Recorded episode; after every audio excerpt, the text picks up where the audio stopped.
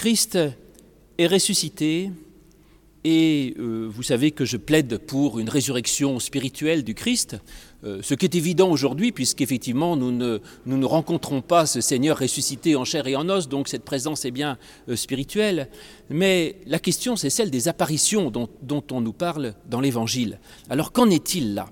Et donc j'ai voulu me confronter au texte en allant chercher le texte le, qui semble militer le plus clairement pour une résurrection corporelle du Christ euh, au moment donc des apparitions, c'est-à-dire juste après sa mort. Et c'est euh, dans l'évangile de Luc au chapitre 24 où Jésus apparaît au 11, et là ils disent c'est un esprit, et Jésus dit mais pas du tout, euh, regardez, je peux même manger du poisson devant vous, parce qu'un esprit ne mange pas de poisson. Alors que dire de ce texte? Alors évidemment, mes vieux réflexes historico-critiques me font lire les, commentaires scientifiques, les exégètes sur, sur ce passage, et alors ils nous disent tous la chose suivante, c'est que évidemment ce texte n'est pas authentique. Alors vous me direz c'est un peu facile, c'est-à-dire qu'apparemment, euh, les historiens pensent qu'il aurait été rajouté à l'évangile de Luc au début du IIe siècle et que ce texte viendrait d'Ignace d'Antioche. Ils en ont trouvé l'origine. Et d'ailleurs, c'est vrai que quand on lit l'évangile de Luc, ça colle pas, pas très bien avec ce qui précède.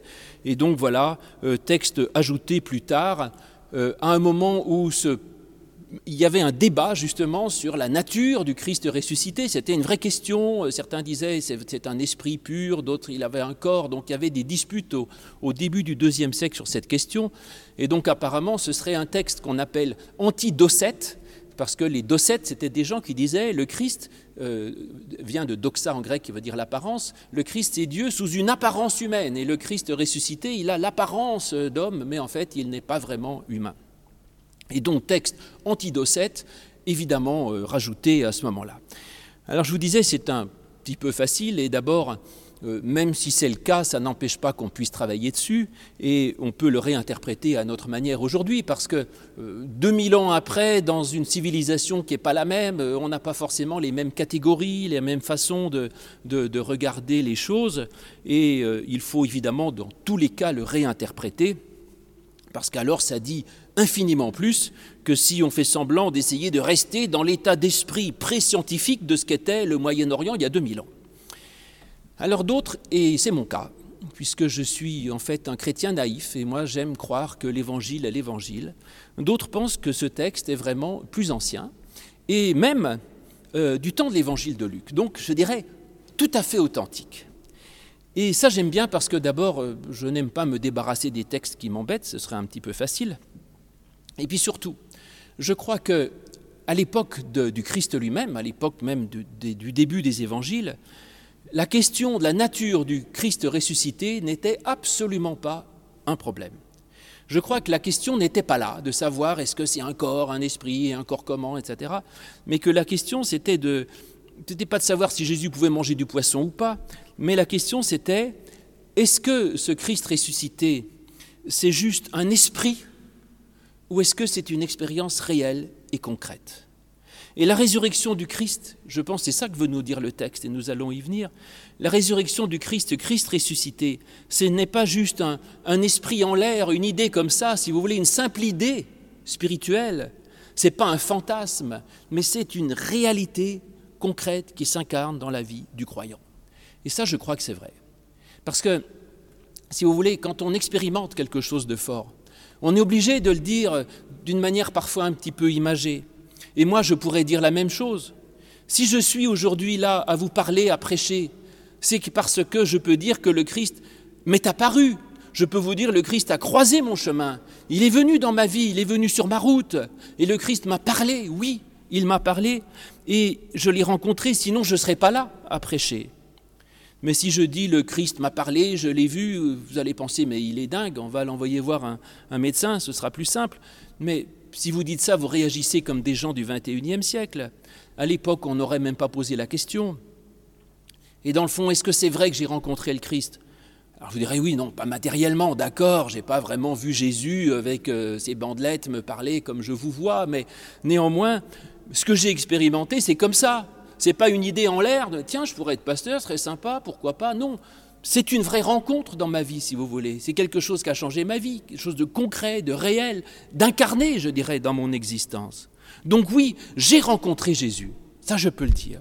Et je crois que c'est ça l'enjeu de ce texte, si vous voulez. Parce qu'à l'époque du Christ, cette question d'une réalité scientifique euh, qui s'opposerait à une réalité spirituelle, ce n'était pas l'objet de la pensée de ce moment-là. À ce moment-là, à tort ou à raison, euh, tout était lié, si vous voulez. On ne savait pas très bien comment marchait le monde scientifique. De toute façon, il n'y avait pas de science, donc c'était assez flou. Et aujourd'hui, on a du mal à rentrer dans cette logique, et donc on veut toujours séparer les deux.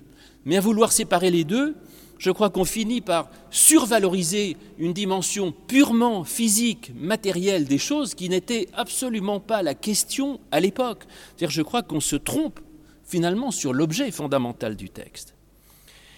Et je vous disais, je crois que ce contre quoi veut lutter ce texte, et il a raison, c'est contre l'idée que le Christ ressuscité, ce serait un esprit. C'est ça que disent les, apôtres. Ils disent, ils croyaient voir un esprit. Donc, c'est-à-dire un, un fantasme même. Tiens, ça c'est intéressant, il y a un des manuscrits que j'aime beaucoup, qui est le manuscrit du Codex de Bèze, qui, à la place de dire c'est un esprit, mais c'est un fantasme. Alors, est-ce que le Christ ressuscité, c'est un fantasme? Est-ce que c'est un fantôme ou un, esprit, etc. Eh bien non. Jésus n'est pas un esprit, n'est pas une simple idée qui me passe par la tête, mais c'est une véritable rencontre. C'est Jésus qui s'invite dans ma vie, qui marche avec moi, comme il l'a fait avec les pèlerins d'Emmaüs juste avant, quand il chemine avec eux. Et c'est Jésus qui mange avec moi. J'aime ça, cette histoire de poisson. Jésus qui vient manger avec moi, il partage ma vie concrète. Et donc, ce n'est pas juste un esprit, comme euh, si le Christ ressuscité n'était qu'une vérité purement spirituelle, euh, qui était dans la foi, dans l'esprit, mais certainement pas dans le corps. Mais évidemment que le Christ ressuscité, il est présent aussi dans mon corps, dans ma vie terrestre, dans ma vie matérielle, dans ma vie de tous les jours.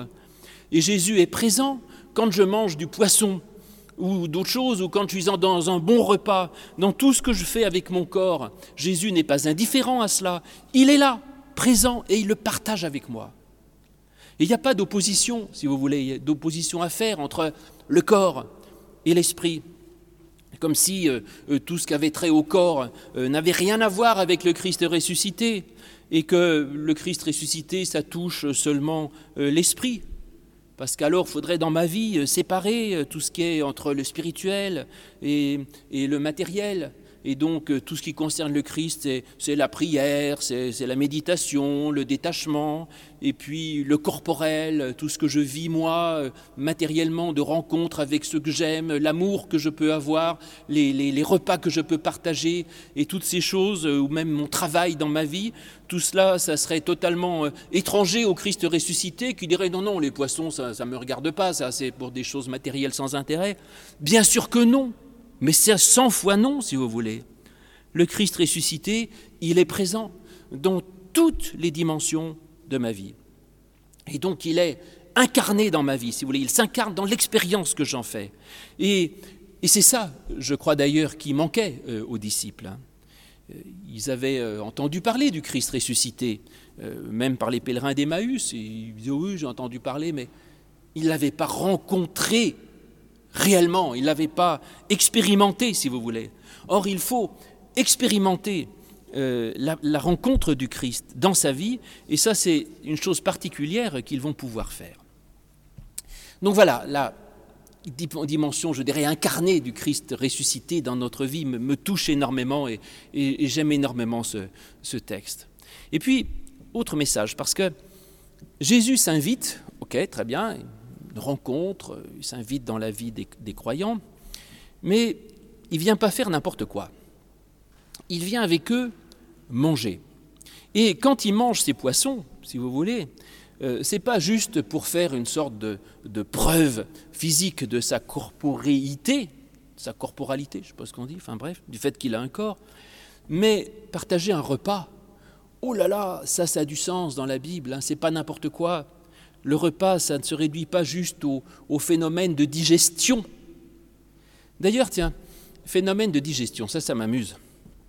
Vous savez que je ne suis pas le premier à me poser des questions sur le sujet de la, dimension purement corporelle euh, et biologique du Christ ressuscité.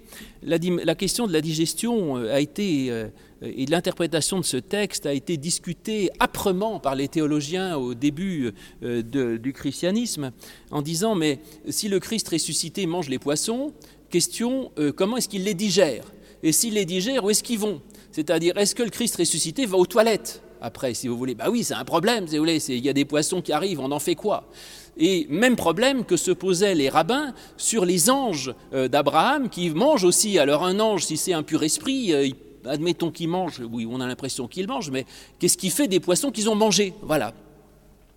Alors les théologiens discutaient, ils disaient mais c'est pas possible, et, et, les plus croyants ont eu une solution. Ils disaient eh bien c'est le feu du ciel qui vient brûler les aliments qui sont dans le corps du Christ ressuscité ou des anges, et qui les brûle entièrement et qui les fait monter à Dieu en pure fumée, comme l'Holocauste, le sacrifice entièrement consumé et qui monte à Dieu.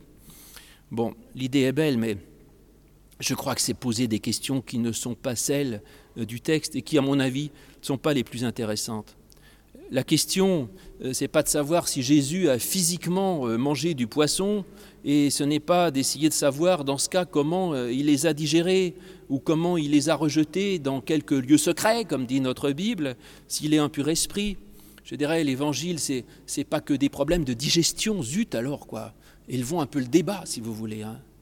Mais je vous l'ai dit, c'est que le repas, ça veut dire beaucoup plus que d'ingurgiter un élément. Quand vous mangez avec quelqu'un que vous aimez, ce n'est pas juste le but d'ingurgiter quelque chose. Le repas, c'est d'abord la communion. C'est le fait de partager un repas avec ses amis, d'avoir quelque chose en commun avec eux. Et quand on partage le pain avec quelqu'un, on est son, son compagnon, celui qui partage le pain. Et donc voilà, mes amis, le Christ présente devant vous, euh, comme il s'est présenté euh, devant les disciples.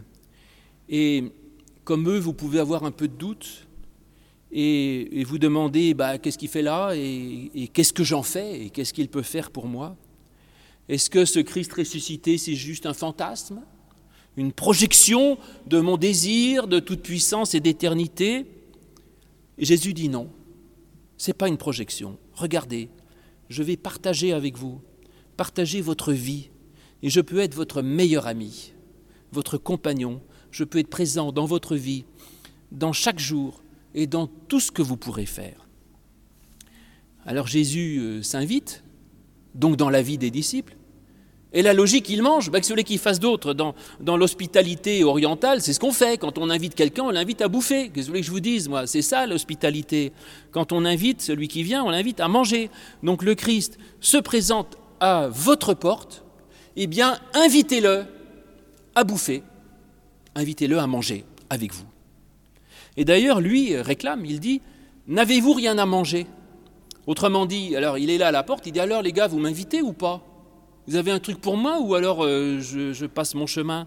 Qu'est-ce que vous avez à me donner? Voilà la bonne question du Christ. Autrement dit, Jésus invite à l'inviter. Oula, ça devient compliqué, mais je crois que c'est ça. Quand il dit N'avez-vous rien à manger? Il invite les disciples à l'inviter. Arrêtez de rester hébétés comme ça, comme des andouilles. Invitez-moi à manger.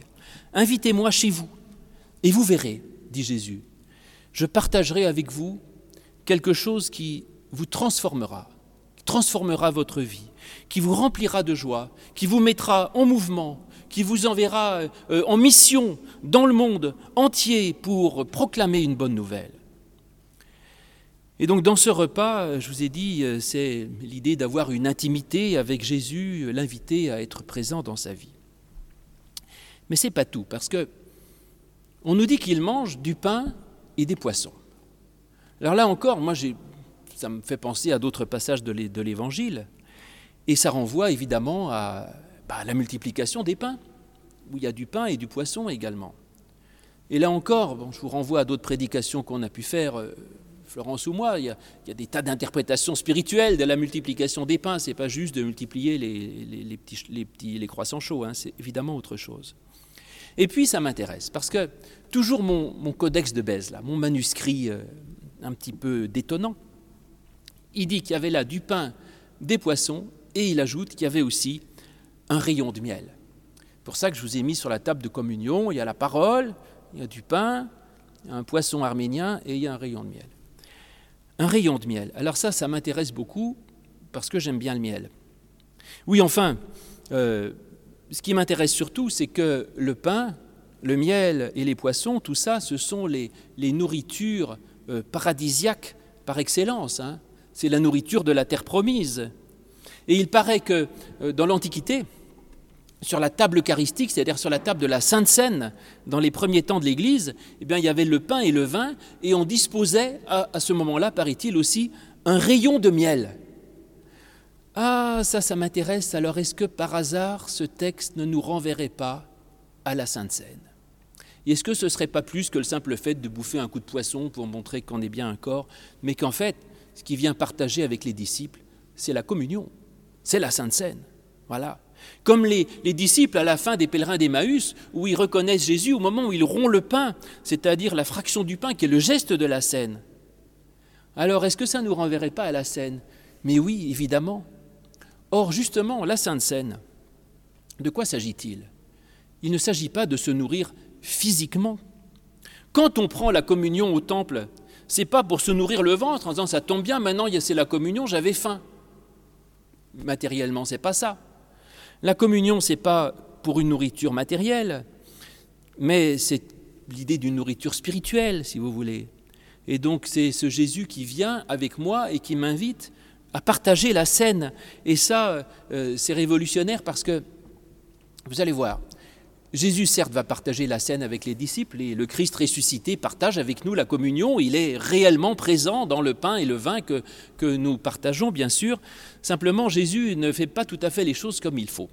Et ce Jésus ressuscité, il bouleverse, je dirais, l'ordre de la Sainte Seine d'une manière un peu particulière. Parce qu'il dit, n'avez-vous rien à manger? Et donc, quand il dit ça, euh, c'est pas tellement euh, pour lui. Il ne dit pas Donnez-moi à manger, euh, j'ai faim. Euh, ce n'est pas qu'il ait faim, parce que d'abord, je crois que le Christ ressuscité n'avait pas un grand besoin d'alimentation biologique, mais c'est pour eux. C'est-à-dire qu'il voit les disciples un peu désemparés et il leur dit Première question, avant de découvrir que je partage avec vous la scène, vous êtes désemparés. Première question Qu'avez-vous comme nourriture spirituelle dans votre vie? Est-ce que vous avez quelque chose qui peut soutenir votre vie Vous êtes là tout triste, tout perdu dans votre chambre haute ou je ne sais où. Qu'est-ce que vous avez comme ressource? Vous dites que vous ne comprenez rien au Christ ressuscité. Pourquoi pas? Mais vous, qu'est-ce que vous avez à manger? Alors ils disent, on a du pain et des poissons, et du poisson. Alors le pain, c'est évidemment le pain de la parole. L'homme ne vivra pas de pain seulement, mais de toute parole qui sort de la bouche de Dieu. Et le poisson, ictus, c'est le Christ. On en a parlé la semaine dernière. Et donc ils disent, ben, pour nourrir ma foi, j'ai la parole du Christ et j'ai le Christ lui-même. Son enseignement et sa présence. Alors Jésus dit, écoutez, c'est déjà pas mal, hein. bon début, dirais-je. Eh bien, mangez ça. Et quand on mange ça, eh bien, déjà, ça change pas mal. Et puis en plus, invitez-moi à le manger avec vous. C'est-à-dire, euh, si vraiment vous découvrirez que vous avez déjà ça, que vous vous en nourrissez, qu'en plus vous invitez le Christ à le partager avec vous, alors mes amis, c'est l'ouverture du royaume de Dieu vers quelque chose euh, d'extraordinaire. Donc Jésus invite à prendre la scène et il leur montre à ses disciples qui se croyaient tout tristes et un peu perdus qu'en fait, ils n'étaient pas sans ressources, ils n'étaient pas sans espérance. Et il dit, euh, vous êtes tout tristes, mais il y a une source d'espérance, vous avez l'évangile, vous avez plein de choses, mangez déjà ça et, invitez, vous disais-je, le Christ à le manger avec vous. Mais vous disais-je aussi, le Christ va révolutionner un peu la Sainte Seine, parce que il met les choses à l'envers. Normalement, à la Sainte Seine, c'est le Christ qui distribue le pain et le vin. Donc il prend le pain et il dit aux disciples, mangez-le. Là, c'est le contraire. D'abord, Jésus mange avec les disciples. Donc Jésus s'invite au repas de communion, c'est déjà assez original, et c'est déjà très révolutionnaire. Ce Christ qui se met au même niveau que les disciples, Jésus devient mon compagnon, et dans la Sainte Seine, quand nous faisons la Sainte Seine, eh bien, justement, nous devons comprendre qu'il n'y a pas Jésus du haut qui dit Tenez, mes amis, mangez mon corps, buvez mon sang, ça vous fera du bien, et puis lui, il reste dans son ciel là-haut. Justement, le Christ ressuscité, c'est pas un Christ qui reste au ciel, c'est un Christ qui vient avec nous et qui vient partager avec nous, être notre compagnon de route, si vous voulez. Partage mon pain. Et quand je communie, il n'y a pas Jésus qui me regarde du ciel d'un air un peu condescendant et paternaliste, mais il est avec moi et dans la communion, le Christ est présent dans l'assemblée, il est dans le cercle de tous ceux qui communient et il partage le pain et le vin et ses quelques rayons de miel avec nous. Et vous disais-je encore, c'est même plus que ça, parce que euh, dans la scène, je vous ai dit, c'est le Christ qui fournit le manger, bon, qui donne les pains aux disciples. De même que quand on fait la communion, bah, c'est euh, nous, c'est les conseillers presbytéraux qui, préparent le pain et le vin, puis vous, vous venez à l'église et vous prenez ce qui a été euh, préparé. Là, ce n'est pas Jésus qui fournit, c'est les disciples. Peut-être qu'on devrait faire ça la communion, tiens. Nous, on prépare des plats, comme là d'ailleurs. là, on a mis un pain quand même, mais la coupe est vide. J'ai écoutez, vous voulez communier un truc? Bah, Vous avez quoi à partager Amener quelque chose? Et trop de gens considèrent que l'Église, c'est un lieu de consommation. Ah oui, cette paroisse, pasteur m'ennuie, c'est intéressant, mais les concerts sont moins beaux qu'ailleurs, etc. attendez, c'est pas ça l'Église. L'Église, c'est Jésus qui vous dit Qu'avez-vous, vous, à manger? Qu'avez-vous, vous, à partager avec les autres? Donc l'Église, c'est le lieu où on mange ce qu'on apporte, autrement dit, et où on le partage avec les autres, et on le partage avec les frères. Et donc là, Jésus inverse le rôle, c'est les disciples qui fournissent le pain et les poissons à manger. Et c'est les disciples qui deviennent ceux qui donnent la nourriture, donc nous sommes invités je dirais, nous-mêmes, à donner au monde aussi le pain et le vin de la présence du Christ. Et nous sommes invités nous-mêmes à faire comme le Christ a fait. Jésus a dit Tenez, mangez, ceci est mon corps. Et les disciples sont invités à dire Eh bien, moi, à mon tour, je vais me donner à manger au monde et au Christ. Et moi, à mon tour, je vais dire Je vais m'offrir au monde en sacrifice, comme Jésus s'est offert en sacrifice. Ça, c'est Romains 12. Je vous exhorte, frères, par les compassions de Dieu, à offrir vos corps en sacrifice vivant, saint et agréable à Dieu. Ce sera de votre part un culte raisonnable. Et donc, le Christ nous invite à, faire ce qu'il a fait en mémoire de lui, pas à nous gaver en permanence, je dirais, de, sa présence, mais à, donner comme lui l'a fait. Et même il mange avec, en plus. Hein. je pense que Jésus mange avec les disciples, c'est-à-dire que nous nous donnons, et comme le Christ est donné, eh bien on le donne avec lui et en même temps que lui. Et ça, ça donne infiniment dans sa vie. D'abord, ça donne aux disciples une grande joie. Bon, au début, ils ne comprennent pas grand-chose, hein, mais euh, avant même d'avoir tout compris, ils sont déjà remplis d'une grande joie. J'adore ce texte, c'est formidable.